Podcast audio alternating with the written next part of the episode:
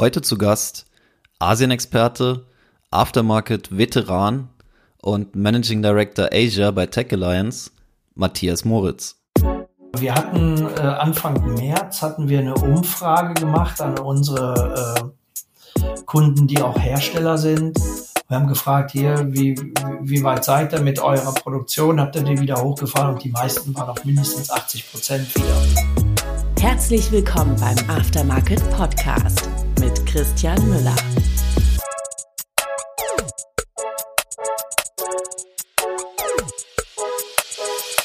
Hi und willkommen zur ersten Ausgabe des Tech Alliance Aftermarket Podcasts. Wir fragen uns jetzt schon eine ganze Weile, warum es eigentlich noch keinen Podcast gibt zum Thema Aftermarket und haben uns jetzt dazu entschieden, es einfach zu machen. In unserem Markt gibt's mega viele interessante Leute mit, mit tollen Ideen, viele Unternehmen, die für die Allgemeinheit eher so in die Kategorie Hidden Champions fallen. Und die und deren Geschichte wollen wir einfach äh, zu Wort kommen lassen. Wollen aber auch gucken, was sonst noch so los ist und mit Leuten reden, die sich mit den Themen beschäftigen, die für uns auch relevant sind. Wir haben uns natürlich jetzt gefragt, wer gerade in der jetzigen Situation besonders interessant wäre als Gast und sind froh, dass wir mit Matthias Moritz einen China- und Asien-Experten im eigenen Unternehmen haben. Er lebt seit äh, mehr oder weniger 20 Jahren in China, kennt den Aftermarket dort in- und auswendig so wie es im Moment aussieht, hat China in der Corona-Krise ja einen gewissen zeitlichen Vorsprung von ein paar Monaten. Und daher wollten wir natürlich firsthand wissen von ihm, welche Erfahrungen er gemacht hat, wie sich die Situation aktuell darstellt, ob er eventuell schon einen Ausblick geben kann und ja, wie es seiner Meinung nach weitergehen wird. Wir finden super, dass er sich spontan Zeit genommen hat, mit uns zu sprechen, seine Einschätzung zu teilen. Ich finde, das kann man sich sehr, sehr gut anhören. In diesem Sinne würde ich sagen, direkt rein in Podcast mit Matthias Moritz. Hi Matthias, wie geht's dir? Hallo Christian, mir geht's gut. Ich bin in Shanghai, befinde mich in häuslicher Quarantäne und äh, bin froh, äh, hier zu sein, um dir ein paar Antworten zu geben. Ja, ich bin froh, dass du dir, dass du dir die Zeit dafür genommen hast. Vielleicht kannst du mal noch mal ein bisschen was über dich erzählen, über deinen Background. Für die Leute, die dich noch nicht kennen, das ist ja jetzt nicht so unwahrscheinlich, weil du bist ja jetzt mehr oder weniger seit 20 Jahren in Asien unterwegs. Ja, das ist wahr. 2001 äh, hatte ich mein erstes Assignment in Singapur und bin im Grunde genommen auch äh, unterbrochen mit zwei kurzen Aufenthalten in Deutschland in Asien geblieben. Davon die meiste Zeit in Shanghai und äh, aber auch einmal in Hongkong. War aber immer in Automotive äh, tätig gewesen. Wie unterscheidet sich deiner Meinung nach denn der asiatische oder der chinesische Aftermarkt vom europäischen oder vom globalen? Der chinesische Aftermarkt ist, ist digital sehr weit entwickelt. Ähm, es gibt sehr viele innovative äh, Anbieter von Solution und Datenlösungen, die unterstützt werden von großen E-Plattforms wie Jingdong, äh, Alibaba und auch Baidu. Ähm, es gibt aber auch branchenfremde Geldgeber dafür. Also unser, unser Wettbewerb ist diesbezüglich sehr groß. Wie sieht es dann konkret fürs Katalogbusiness aus? Ist das dann auch diversifizierter? Also gibt es mehr Teilehersteller und damit dann auch mehr potenzielle Datenlieferanten? Es gibt sehr viele Hersteller von äh, Fahrzeugersatzteilen, ähm, viele auch mit richtig guter Qualität, ähm, die sich natürlich auch entwickelt hat, weil viele Fahrzeughersteller äh, in China Fahrzeuge bauen und damit kommt dann die Teileindustrie danach. Äh, da gibt es natürlich einen riesen Pool an, an äh, potenziellen Datenlieferanten für uns. Ähm, ein Datenlieferant macht das natürlich auch nur, wenn er dadurch einen Nutzen sieht.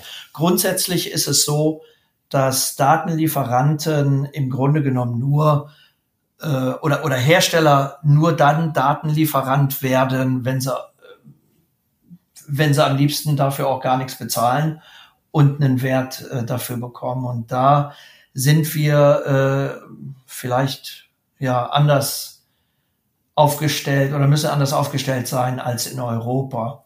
Wir haben auch verschiedene Pakete für Datenlieferanten, äh, wo einmal gezahlt werden kann und dafür gibt es einen Voucher und die anderen, die bezahlen nicht, müssen dann aber dafür alles dann extra bezahlen.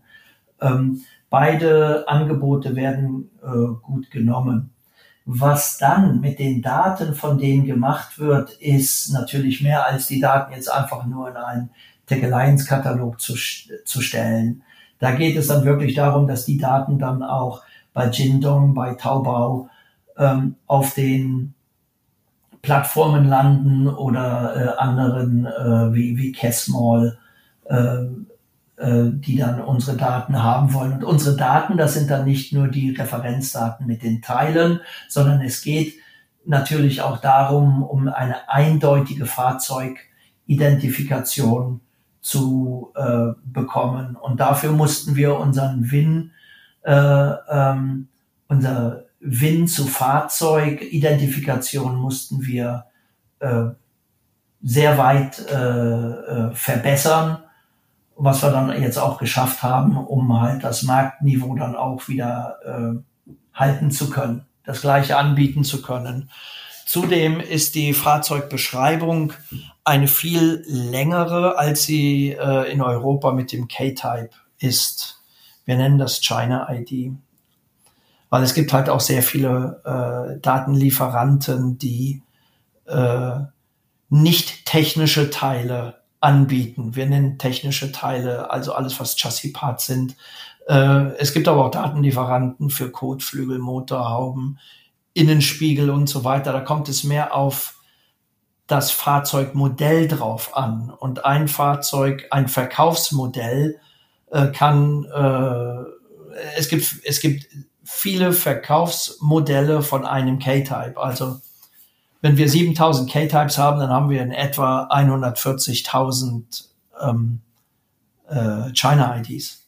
Also es ist ein ganz anderes Datenformat, was hier gefordert ist. Und die Daten werden halt auch äh, gut nachgefragt von Werkstattketten und äh, E-Plattforms in Europa ist ja Datenqualität immer ein Thema. Das fängt ja dann herstellerseitig an, wenn die Daten eingepflegt werden ins System. Wie sieht das, wie sieht das in China aus? Ja, bei uns ist das, ist das auch so. Jeder Datenlieferant bekommt einmal im Monat einen Datenqualitätsreport, in dem wir zeigen, äh, wie viele Teilenummern er hat, wie viele Teilenummern davon mit OE-Nummern sind oder ohne OE-Nummern, ohne Zeichnung ohne Dimensionen äh, und mit wie viel Fahrzeugverlinkungen und äh, wir zeigen auch auf, wie man das verbessern kann. Äh, diese äh, Reports, die gibt's einmal im Monat und wenn der Kunde die dann detailliert haben will, dann kann er die auch haben. Dafür muss er dann allerdings bezahlen. Aber damit bieten wir den Kunden praktisch einen Dashboard, äh, wo die dann monatlich sehen können, wie sie sich verbessert haben. Bevor wir jetzt auf die aktuelle Situation im chinesischen Aftermarkt blicken, lass mal noch ein Stück zurückschauen auf, auf die Ausgangssituation quasi. Das letzte Mal, als wir uns getroffen haben, das war vergangenen Dezember bei der Automechaniker Shanghai. Wie war da die Stimmung? Wie war der Markt aufgestellt? Die Stimmung während der Automechaniker war gut. Jeder wollte praktisch äh, weiterhin expandieren und hat seine Produkte gezeigt. Also es war eine vollkommen äh, normale Messe mit der Ausnahme, dass nun eben auch E-Plattforms nun auch äh, äh, Fahrzeuge, Fahrzeugteile, äh, Gebrauchtwagen und eigene Fahrzeugreparaturketten anbieten. Äh, so wie wir das ja auch zusammen mit Jindong gesehen haben, als wir die besucht hatten. Das ist natürlich ein Novum. Man müsste sich das so vorstellen, als würde jetzt Amazon in Deutschland äh, eine Reparaturkette aufbauen und gleichzeitig sich auch um die Gebrauchtwagen kümmern. Also da gibt es natürlich, äh, das war das war ein Novum auf der Messe.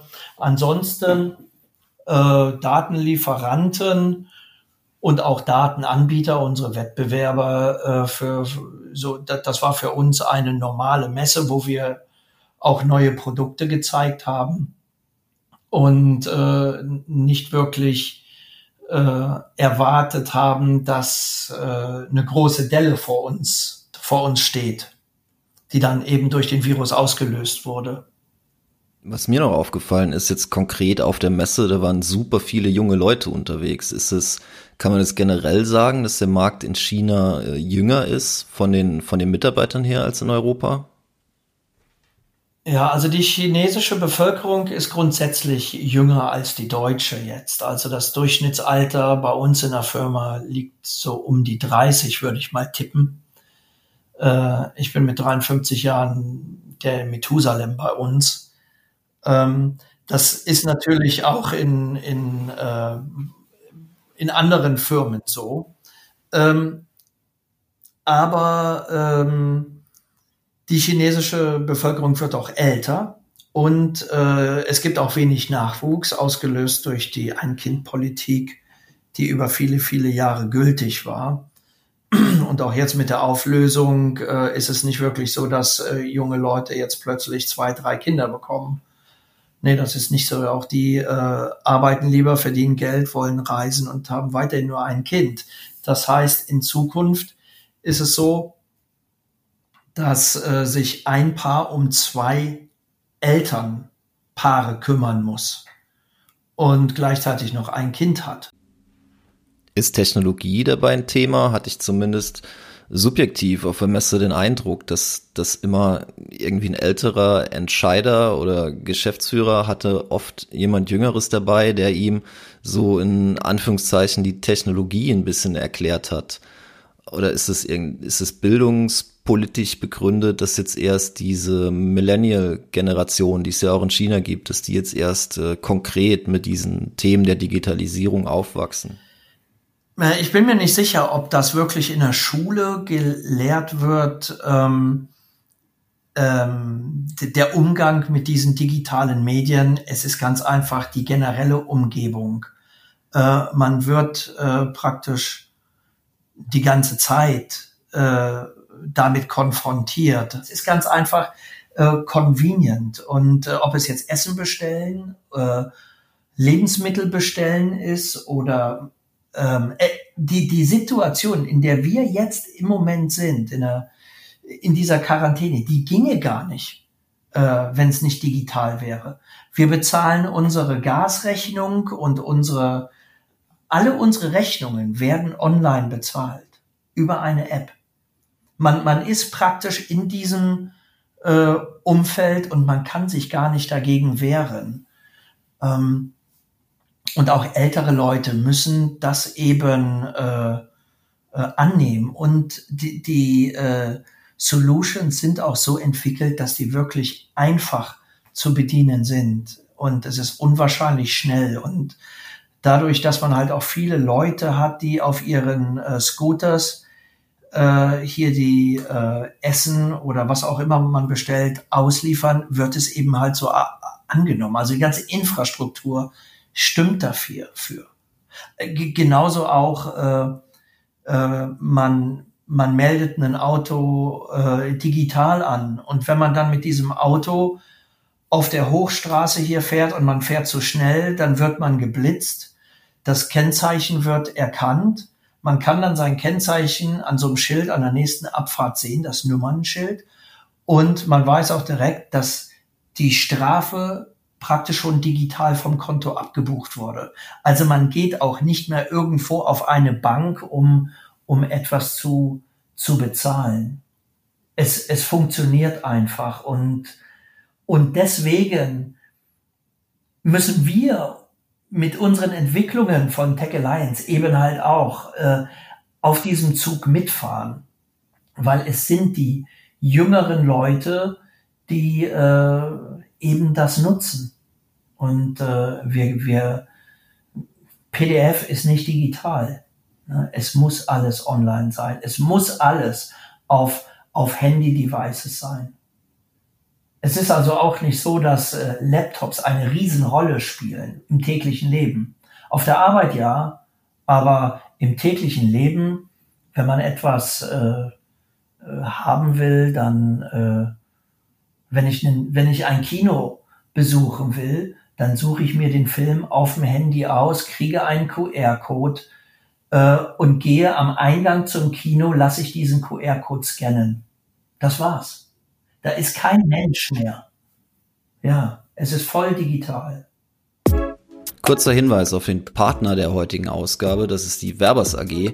Die bieten innovative Softwarelösungen für Werkstätten, Servicebetriebe und Autohäuser an, sind damit natürlich auch im Nutzfahrzeugbereich unterwegs und hatten eigentlich zu dem Thema ein Event geplant, den Informationstag Kompetenzzentrum Nutzfahrzeugwerkstatt. Der musste jetzt verschoben werden auf den 21. März 2021. Könnt ihr euch also schon mal vormerken, ist ein spannendes Line-up an Vorträgen schon bestätigt, ist eine tolle Location in der Motor World Stuttgart und wir werden natürlich auch am Start sein. Weitere Infos zum Event und wie ihr euch genau anmelden könnt, bekommt ihr online über tech.al slash Werbers. Wie war das konkret beim Ausbruch von Covid-19? Das war ja dann schon Ende Dezember in, in Wuhan in der Hubei-Provinz. Wie war die Situation bei euch in, in Shanghai? Ihr habt es ja dann sicherlich vernommen. Hat man sich da schon äh, vorbereitet, weil man, weil man wusste, das könnte irgendwie, ich sag mal, eskalieren und auch Folgen für, für, für unser Business und für den Markt im Allgemeinen haben? Boah. Ende Dezember, da haben wir was davon gehört, aber das war in Wuhan und war natürlich alles äh, sehr weit weg. Ähm, zudem hörte man von Erkältungen und Grippe und dann hieß es ja von Europa, äh, ja, bei der, in der Grippesaison sterben auch viele tausend und äh, ehrlich gesagt nicht wirklich so ernst genommen. dann war Weihnachten, Neujahr. Ähm, danach äh, haben sich natürlich die, die, die, die Fälle dann auch wieder äh, nochmals erhöht. Aber hier in Shanghai ist man halt trotzdem noch sehr weit entfernt. Auch wenn Wuhan und, und, und die Hubei-Provinz äh, natürlich auch Automotive ist. Honda wird da produziert, PSA produziert dort Fahrzeuge. Äh, die Bosches und, und, und alle anderen sind auch da. Man hat schon immer mehr gehört. Aber es war dann Mitte Januar und äh, jetzt hat eigentlich jeder nur noch irgendwie daran gedacht, an Chinese New Year und zurück in die Heimatprovinz, äh, Familie sehen. Ähm, wobei wir intern uns da schon so ein bisschen überlegt haben, hm, vielleicht müssen wir uns dann doch mal äh, ein bisschen genauer mit dem Thema befassen. Aber haben wir erstmal unser, unser Annual Dinner und das war am 17. Januar. Ja, genau. Ihr hattet noch euer, euer Fest mit dem ganzen Team. Habtet, hattet ihr auch die Bilder im Intranet noch geteilt. Da war, das sah ja alles noch sehr unbeschwert aus. Da hat sich noch keiner wirklich Gedanken drum gemacht. Danach, die Woche danach kam dann noch der äh, Berthold Huber zu uns. Da hatten wir dann noch so ein Finanzreview. Ähm, und an seinem letzten Tag, das war dann der Donnerstag oder Freitag, da saß ich mit ihm dann äh, noch äh, vor dem Büro in so einer, in so einer Kneipe zum Abendessen. Und da haben wir uns dann wirklich ernsthaft äh, darüber unterhalten und äh, haben uns dann zum Abschied noch Gesundheit gewünscht. So, und das war dann auch der letzte Tag. Also das war dann erst abgereist und Chinese New Year Ferien haben begonnen. So, eine Woche später hatten wir dann schon regelmäßig äh, Calls hier mit meinem äh, Management, wo wir dann überlegen, tja, jetzt ist es soweit, Hubei wurde dicht gemacht, Wuhan wurde dicht gemacht, wie geht es jetzt in Shanghai weiter? Wird hier auch alles dicht gemacht? Wie kriegen wir die Leute nach den Ferien zurück? Äh, wie können wir dafür sorgen, dass die arbeiten können, wenn sie nicht äh, zurück ins Büro können? Und dann äh, kam ja praktisch jeden Tag eine neue Nachricht, dass dann die Leute, die zurückkommen, zwei Wochen Quarantäne machen müssen und so weiter, dass die Schulen geschlossen werden müssen. Äh, das, das war dann auch schon äh, klar. Ähm, das heißt, wir mussten dann auch äh, reagieren und planen und äh, wir mussten dann auch im ständigen äh, Kontakt mit dem Neighborhood Committee sein, die uns dann halt auch Auflagen gemacht haben. Wir mussten denen ein Konzept bieten, wie wir. Das ist quasi die lokale Regierung. Genau, genau, von unserem Stadtteil, zu dem wir da gehören. Da mussten wir denen ein Konzept geben, wie wir sicherstellen können, äh, dass wir wissen, welche Temperatur die Mitarbeiter haben, wo wird das aufgelistet, wie lange werden diese Dokumente behalten und so weiter. Ne?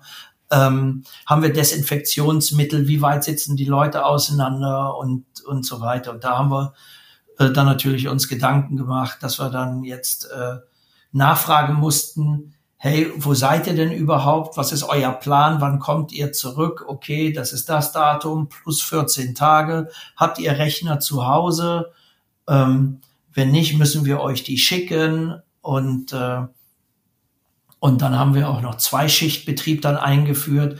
Wir haben uns dann auferlegt, dass wir nicht mehr als 20 Prozent äh, der Belegschaft im Büro haben wollten und das dann noch aufgeteilt auf zwei Schichten. Das heißt, die einfach um dann Mindestabstand zwischen den Arbeitsplätzen haben zu können. Richtig, genau. Unser Büro ist ja praktisch sind so zwei Flügel und da haben wir die dann äh, verteilt, dass die sich auch gar nicht so nah sitzen. Äh, die haben auch nicht zusammen Mittag gegessen oder oder sowas. Die haben ihren Job getan und sind äh, danach dann auch wieder gegangen. Äh, die meisten aber äh, arbeiteten von zu Hause und arbeiten auch heute immer noch äh, von zu Hause. Wir ähm, haben auch Leute, die sagen, hier, wenn wir jetzt am 7. April das Büro jetzt wieder unter Volllast laufen lassen wollen, ähm, können wir nicht weiterhin zu Hause arbeiten, weil ich fahre eine Stunde oder anderthalb Stunden in öffentlichen Verkehrsmitteln und ich will ja nicht unbedingt drinstehen, weil man eben nicht weiß, wie die Situation jetzt äh, wirklich ist. Ich meine, jeder ist hier wirklich noch vorsichtig. Hat man nach dem Start dieser Quarantänemaßnahmen auch direkt schon äh, was im Markt gespürt? Wie hat sich das auf den Automotive Aftermarkt ausgewirkt? Ja, erstmal gar nicht, weil erstmal gar nicht. Es, es fing ja, wie gesagt, so mit dem Chinese New Year an und das ist jedes Jahr und darauf bereiten sich alle Firmen vor. Äh, man äh, platziert also zusätzliche Aufträge äh, vorher, die dann auch geliefert werden, um eben äh, während äh, des Chinese New Years äh, auch, auch Produkte zu haben. Ähm, also das, ist das ist ja jedes Jahr das Gleiche. Also man man ist darauf vorbereitet. Ich habe auch mit mit Freunden in Deutschland gesprochen, die auch bei unseren Datenlieferanten beschäftigt sind. Die haben erst mal gesagt, wir haben keinerlei, wir haben keinerlei äh, äh, Auswirkungen gemerkt, dass in China nicht gearbeitet wurde oder produziert wurde. A, sind wir bevorratet. Und äh, das Einzige, was wir merken, ist, dass man jetzt zwei Wochen länger auf einen Container warten muss, weil eben insgesamt weniger Container auf den Meeren unterwegs sind. Also könnte man zynischerweise quasi sagen, das war ein, war ein Glücksfall, dass das parallel zu Chinese New Year passiert ist, weil dann sowieso alles stillsteht. Ganz sicher, ganz sicher. Und dann wurde praktisch Chinese New Year noch einen Monat verlängert, ähm, aber auch das ging immer noch. Äh, wir hatten äh, Anfang März hatten wir eine Umfrage gemacht an unsere äh, Kunden, die auch Hersteller sind. Wir haben gefragt hier, wie, wie weit seid ihr mit eurer Produktion? Habt ihr die wieder hochgefahren? Und die meisten waren auf mindestens 80 Prozent wieder. Und das schon Anfang März dann wieder? Anfang März, ja, ja. Also das lief, das lief. Äh, Fahrzeughersteller haben auch wieder produziert und damit die Zulieferer und damit dann auch der Independent Aftermarket. Also da war jetzt nicht so das äh, Problem. Das Problem kam dann erst, als äh, praktisch die Märkte in Nordamerika und Europa weggebrochen sind. Und äh, das nagt jetzt natürlich. Wir hatten jetzt auch schon einige äh, Kunden, die Datenlieferanten für diese Regionen sind und die haben gefragt, ob sie nicht kündigen können, weil sie jetzt eben keine Aufträge erhalten. Ne? Und wahrscheinlich für längere Zeit nicht. Das ist natürlich wirklich eine Katastrophe für die. Ganz sicher. Für uns wäre das aber auch eine Katastrophe. Deswegen ähm, äh, haben wir uns dann mit denen zusammengesetzt und haben dann überlegt, was können wir euch bieten, damit ihr über diese Zeit gut hinwegkommt und wir euch darauf vorbereiten könnt, äh, dass ihr praktisch, wenn der Markt wieder losgeht in Europa und in, in, in Nordamerika, äh, dass ihr dann besser gewappnet seid, dass ihr dann die besseren Daten habt, dass ihr die besseren Programme habt, äh, es muss dann halt jetzt äh, vielleicht in Tooling investiert werden für neue Teilenummern und so weiter. Wir geben euch die OE-Nummern dafür, die Applikationen und so weiter. Ähm, da können wir unterstützen und das wurde auch gut angenommen und ich glaube auch, dass die Kunden im Nachhinein uns äh, äh, dankbar sind. Aber es kann sehr lange dauern und wer weiß, was passiert. Also im Moment, toi, toi, toi, hoffentlich geht es, geht es so weiter. Gehst du davon aus, dass einige chinesische Unternehmen, sei es jetzt international tätige oder Unternehmen, die sich nur auf den chinesischen Binnenmarkt konzentrieren, das nicht überleben werden? Könnte ich mir vorstellen.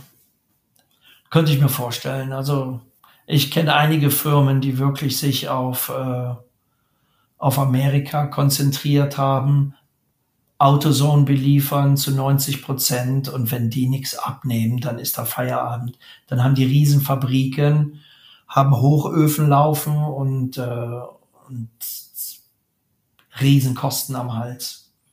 So, und die haben es eben verpasst, sich auf den Binnenmarkt hier mal ein bisschen einzustellen. Und äh, wir haben mit denen vorher gesprochen, haben gesagt, oh, brauchen wir nicht. China verdient man kein Geld ähm, oder andere Märkte, Afrika und so weiter. Kein Interesse.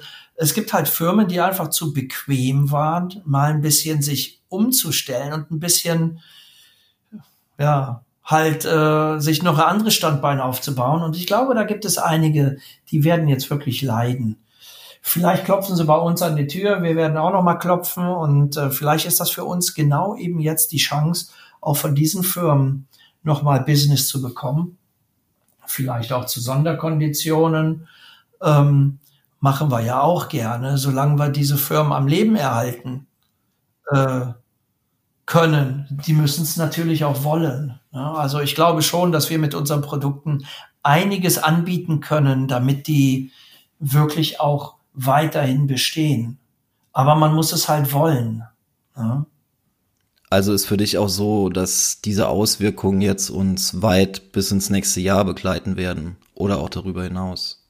Ganz sicher, ganz sicher. Also ich bin, äh, ja, ich sitze jetzt schon mit meinem Management-Team zusammen, wo wir überlegen, ey, was können wir, was für einen weiteren Wert können wir anbieten, äh, damit äh, wir eben halt auch im nächsten Jahr bestehen. Ne? Ich meine, dieses Jahr, okay, wir haben jetzt das erste Quartal um, die Zahlen stimmen. Ähm, die Kunden, die äh, ähm, hier Euro, äh, China bedienen, sind auch unsere Kunden. Wir haben ein paar große Projekte laufen. Ähm, wir werden auch weniger Kosten haben, äh, ganz einfach, weil wir weniger reisen. Ob die, ob die äh, Messe in Shanghai äh, im Dezember stattfindet, weiß ich nicht. Äh, Frankfurt findet Automechaniker Frankfurt statt, weiß ich auch nicht. Weißt du besser äh, vielleicht, aber äh, ich denke, wir können auch dort äh, ja, planen, äh, ein bisschen Geld einzusparen. Ähm, also dieses Jahr wird okay sein. Nächstes Jahr ist ein ganz anderes Thema und dafür müssen wir uns jetzt vorbereiten. Das wird uns also noch längere Zeit beschäftigen, ganz sicher. Wie ist denn die Situation in den anderen asiatischen Märkten? Gibt es da schon jetzt Lehren, die du aus äh, China ziehen kannst? Kann man dort besser vorbereitet sein? Jo, also ähm, wahrscheinlich durch die Nähe zu China hier in Asien äh, zu sein, gibt es natürlich äh, Länder wie Taiwan, äh, äh, Thailand, Malaysia, äh, Singapur und auch Korea, Japan. Ich meine, ich, ich glaube, die haben es im Griff. Äh, in jedem Land äh, fing es, äh, glaube ich, relativ schnell an, äh, äh, dass, dass Maßnahmen ergriffen wurden. Viele haben natürlich dort von China schon gelernt. Ähm, es ist also auch so, unsere, unsere Offices in Kuala Lumpur, Bangkok, sind halt geschlossen. Nicht, weil wir das wollen, sondern weil sie eben geschlossen werden müssen. Ne? Und Homeoffice ist Pflicht und äh, da wird also schon rigoros durchgegriffen. Ich glaube, Asiaten haben dort relativ schnell reagiert. Jetzt gibt es natürlich auch Länder wie Indonesien, die halt wirklich auch riesengroß sind und Education ist dort äh, vielleicht äh, ein bisschen geringer. Ähm, da sieht und, und das Gesundheitssystem ist auch wiederum ein anderes in, in der ländlichen Gegend, in, in vielen Regionen in Asien sowieso. Ähm, aber man sieht, dass die Fälle halt relativ äh, äh, gering sind, die Infektionen und Todesfälle. Aber schnell reagiert haben sie eigentlich schon, finde ich. Was sind denn deiner Meinung nach Auswirkungen auf andere Branchen?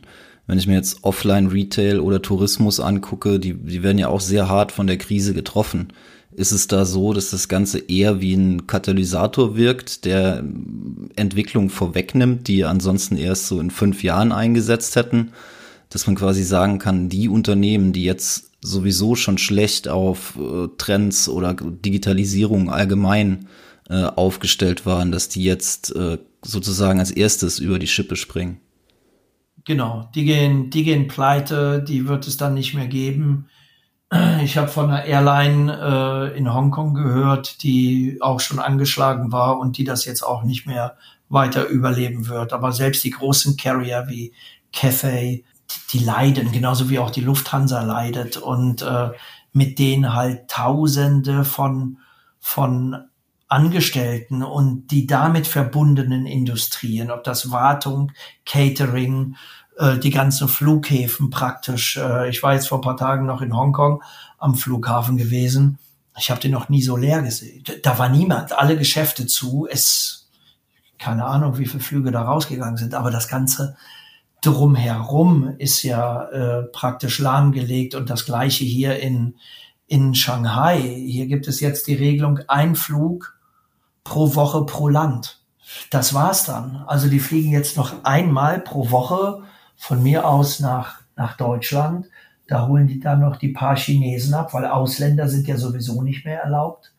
Ähm, da holen sie jetzt die letzten Chinesen noch ab und äh, die gehen dann, äh, dann hier direkt in Quarantäne, bezahlte Quarantäne dann auch. Also die müssen dafür bezahlen, weil jetzt die chinesische Regierung auch gesagt hat, ihr wisst jetzt von der Geschichte lang genug. Wenn ihr jetzt zurück nach China fliegt, dann zahlt ihr auch dafür. Ihr hattet vorher Zeit, zurückgeholt zu werden. Aber um darauf zurückzukommen, diese ganzen Industrien, Tourismus ist ein Desaster. Es wird viele, viele werden auf der Strecke bleiben oder von anderen dann später geschluckt werden und äh, in vielen Bereichen, im, im Grunde genommen in allen Bereichen, wenn ich diese ganzen Shopping Malls hier auch sehe, die wir hier haben. Da sind ja auch solche, so viele Läden, die lange zu waren, die sich einfach die Mieten nicht mehr leisten konnten. Die werden, die werden nicht mehr aufgemacht. Also da gibt es schon einige äh, gescheiterte Existenzen dann, die dann auch wiederum dann ihre Apartments, die sie sich gekauft haben, die die Mortgages nicht mehr bedienen können. Ja. Also es wird, es wird ein riesen Rattenschwanz hinter sich herziehen. Wie ist die Situation im Moment für die Gesellschaft? Äh, die Maßnahmen wurden ja jetzt auch schon wieder gelockert und ihr plant ja auch das Office wieder normal aufzumachen. Also wenn ich hier gerade aus dem Fenster gucke, ähm, dann sieht der Straßenverkehr aus wie vor der Krise.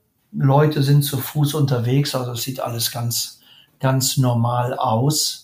Allerdings ist es so, dass sie Abstand halten. Ne? Also äh, das, das, das fällt schon auf. Also das Leben scheint hier ganz normal zu gehen. Ich kann jetzt im Moment nicht in Shopping Malls gehen, weil ich ja eben in Quarantäne bin, aber ähm, äh, es werden noch viele Geschäfte zu haben, das glaube ich schon. Ich habe auch gehört, äh, um äh, in Darning, da wo unser Büro ist, auch dort äh, sind viele Restaurants zu. Also müssen wir auch mal sehen, was, äh, was da noch äh, überbleibt ne? in, einem, in einem Monat. Schauen wir mal. Aber alles eben vorausgesetzt, dass es sich eben nicht ver verschlimmert. Ne? Wenn wir nach vorne blicken, wie geht's deiner Meinung nach weiter für den Aftermarket in China? Ja, wie gesagt, es werden einige Firmen auf der, auf der Strecke bleiben. Wir müssen äh, uns vorbereiten für das, was kommt. Wir müssen Lösungen denen anbieten, diese, diese brauchen und auch denen, die noch nicht erkannt haben, dass sie die brauchen. Und wir müssen eben flexibel sein und wir müssen digitaler werden. und noch digitaler und noch digitaler. Also gibt's jetzt durchaus auch schon Trends, die zwar jetzt in der Not, aus der Not heraus geboren wurden, aber die man trotzdem vielleicht weiter verfolgen wird. Ja, also, äh, also Homeoffice ist, ist sowieso etwas. Für unseren Teil bin ich sowieso auch noch am überlegen, wenn wir jetzt mehr Homeoffice haben, brauche ich denn überhaupt mein Office noch?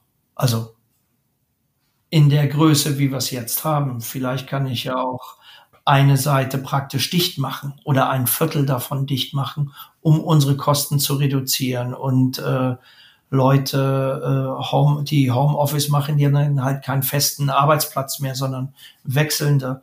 Äh, da gibt es Möglichkeiten, an, an die wir denken.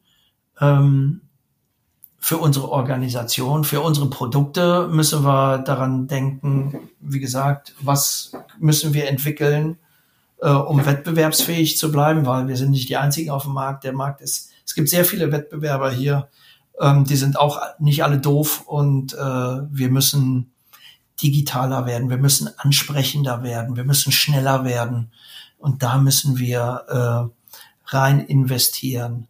Und ich bin sicher, in all den vielen Firmen, ob das nicht nur Wettbewerber, auch unsere Kunden und der Handel und die Werkstätten, wenn da kluge Leute drin sitzen, dann werden die sich auch Gedanken machen und ähm, man wird sicherlich aus dieser äh, Krise hier lernen, wie im Übrigen ja auch schon aus der SARS-Krise gelernt wurde 2003. Deswegen ging es ja diesmal auch ein bisschen schneller.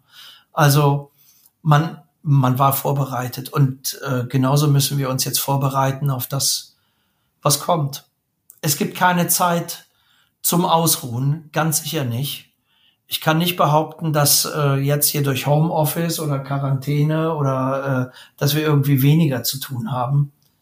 Äh, liegt natürlich auch daran, wir müssen keine Ware verschicken. Wir haben kein Warenhaus, sondern das, was wir machen, ist wirklich sowieso alles ja irgendwo digital und online. Also von daher ähm, ist es egal, wo man sitzt. Man kann immer noch seine Arbeit machen und diesen Vorteil, wenn es ein Vorteil ist, weil es ist ja für viele andere auch so, das müssen wir halt nutzen. Ne?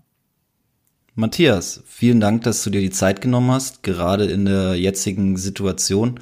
Ich denke, das war für viele ein spannender Einblick in den äh, chinesischen Aftermarkt generell aber auch äh, bezogen auf die jetzige Situation. Daher nochmal vielen Dank für deine, für deine Einschätzung dazu. Ich würde sagen, wir beobachten das einfach weiter. Mehr können wir ja sowieso erstmal nicht tun.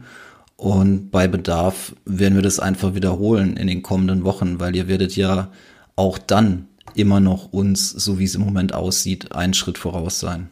Ja, danke. Äh, hoffe, dass es für die weiteren Hörer auch interessant ist und äh, Transparenz ist grundsätzlich immer gut und wenn so ein Podcast dazu beitragen kann, mache ich das auch gerne. Vielen Dank, bleib gesund und pass auf dich auf. Dankeschön. Mach's gut. Also, tschüss. Ciao, ciao. Das war die erste Folge unseres Aftermarket Podcasts. Wir hoffen, es hat euch gefallen. Wir freuen uns über jedes Feedback, Ideen zu weiteren Themen oder Vorschlägen, wen ihr dann gerne mal im Podcast hören würdet. Äh, das Ganze einfach per Mail an podcast.techalliance.net. Die Adresse findet ihr auch nochmal unten in der Beschreibung. Wenn es euch gefallen hat, wovon ich jetzt erstmal ausgehe, weil ihr ja bis zum Ende tapfer dabei geblieben seid, abonniert gerne unseren Channel. Wir haben die nächsten Folgen schon in der Pipeline und werden die jetzt regelmäßig in den nächsten Wochen veröffentlichen. Bis dahin, macht's gut und passt auf euch auf. Ciao, ciao.